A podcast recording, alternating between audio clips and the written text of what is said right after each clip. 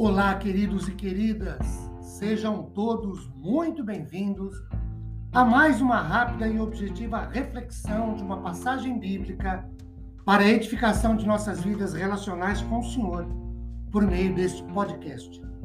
Meu nome é Ricardo Bresciani, eu sou pastor da Igreja Presbiteriana Filadélfia de Araraquara, situada na Avenida Doutor Leite de Moraes, 521, na Vila Xavier. É uma satisfação expor a vocês um trecho bíblico.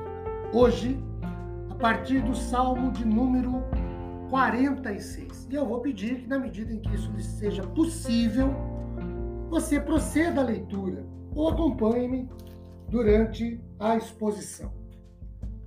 Com o recurso da com o recurso moderno da televisão, já não é de tanto moderno assim, mas por meio da transmissão via satélite, nós temos diante dos nossos olhos todos os dias a apresentação real, ao vivo, de catástrofes, de guerras, de atentados e crises que acontecem em todas as partes do mundo. Incêndios, inundações, crimes, desrespeito todos os tipos. Só para rapidamente citar, muito superficial e genericamente alguma coisa. Nós aqui, do jeito que vivemos, onde moramos, como agimos e nos comportamos, o que somos e fazemos, como falamos e nos expressamos, temos lá as nossas crises.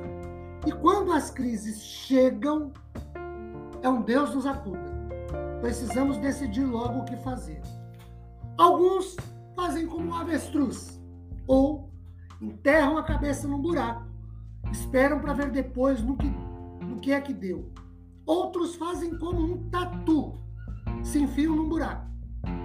Sabemos que mesmo aqueles que amam a Jesus e obedecem a sua palavra não estão livres de tropeços e fracassos, pois Deus nem sempre livra o cristão de uma situação difícil, porque é nessa situação difícil que Deus atua de maneira pedagógica, a nos ensinar a servir o melhor. Também porque provação faz parte da vida. A diferença é que o cristão deve encarar as crises da vida sem desespero. Na Bíblia, encontramos muitas palavras de esperança que nos ajudam a enfrentar os problemas e as horas de crise que nos abatem, nos levam ao desânimo, à sensação de derrota, à frustração, à desilusão.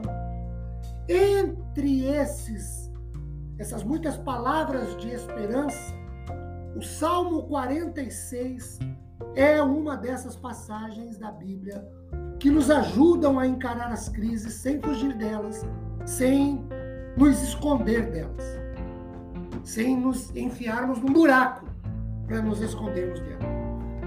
Do Salmo 46, mais precisamente os versos 7, 8 e 11, nos fornecem uma preciosa promessa. Deus está conosco. Queridos, essa é uma palavra de segurança em todas as crises. Deus está conosco. É uma promessa divina que devemos segurar em todas as crises. Deus está conosco. Sabemos que Deus está acima de toda e qualquer tragédia, toda e qualquer crise. Sabemos também que sem crise não há crescimento. Sem crise, ninguém amadurece ou vive de verdade. Sem crise, ninguém pode refletir sobre a vida e mudar de atitude, mudar de comportamento, mudar de forma de ser e existir. Sem crise, ninguém tem experiências com o Senhor. E falando de maneira muito mais objetiva, sem crise, ninguém vai ao Senhor. Portanto, pensemos que as crises têm certas doses de lição, de pedagogia, de ensinamento para as nossas vidas. O que é preciso aprender é vencer as crises confiando no Senhor. O que precisamos é acreditar, confiar que Deus está conosco em toda e qualquer crise. E a crise nunca pode ser sinônimo de abandono de Deus. Ele está conosco para nos guardar, para cuidar de nós, para nos amparar e para nos conservar. O que precisamos é aceitar a crise como um mecanismo, um instrumento permitido por Deus para trabalhar nas nossas vidas. O que nós precisamos é crer. Como diz o Salmo 46. Primeiro, que Deus é nosso refúgio, bem presente, verso 1. Ele é fortaleza, presente, verso 1. Ele é o Deus que põe termo, põe fim, que acaba com as guerras, inclusive as, as guerras existenciais. Ele é o Deus que quebra o arco e despedaça a lança. E aí nós precisamos nos aquietar, nos acalmar, serenar, porque Deus está conosco. Amém.